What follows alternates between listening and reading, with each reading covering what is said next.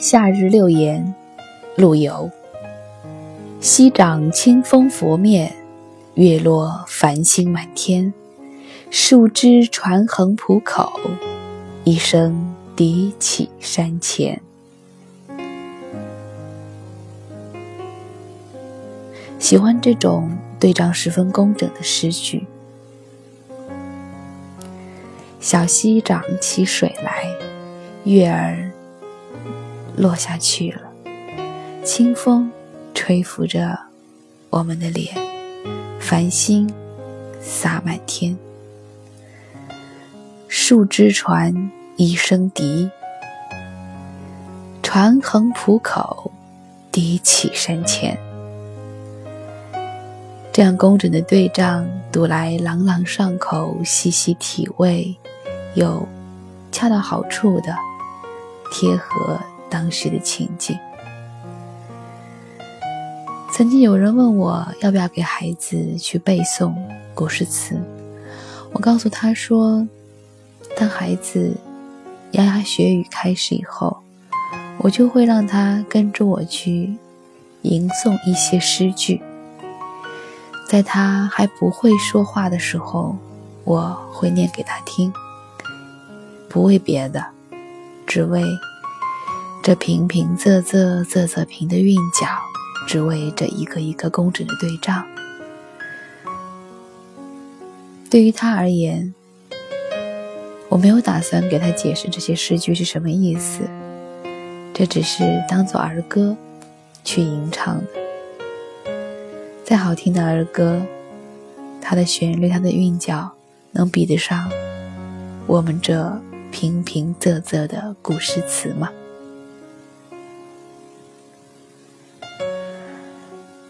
这首《夏日六言》，这一句“月落，繁星满天”，如果将来孩子问起来，我想，我需要费很大的精力去跟他解释什么叫做“繁星满天”。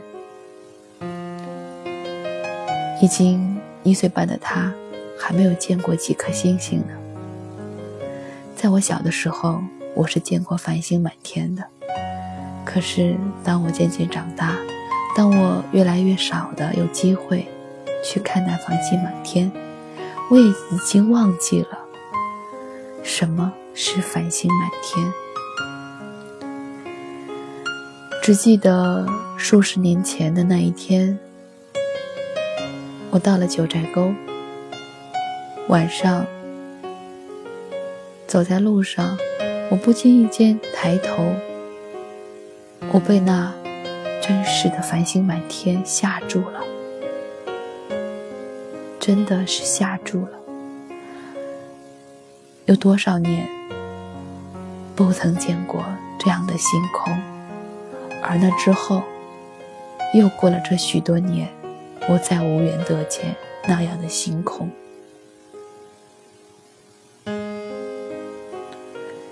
今年春节的时候去广州。住在花园酒店，顶楼有一个旋转餐厅。看点评网上的评论说，可以看见星空。我当时就纳闷儿，广州哪来的星空？没有细看评论，就贸贸然的订了位子，带着孩子上去了。我才发现，那星空是人造的。是地面上无数细小的 LED 灯打在窗玻璃上，形成了所谓繁星满天的景象。我看了有点哑然失笑，孩子看了无动于衷。人造的终究是人造的，他只会觉得这灯光有趣，他不会好奇这个是星星吗？但有一日，我真的带他进入深山中，看到真实的星空，他也许才会明白，什么是月落，繁星满天。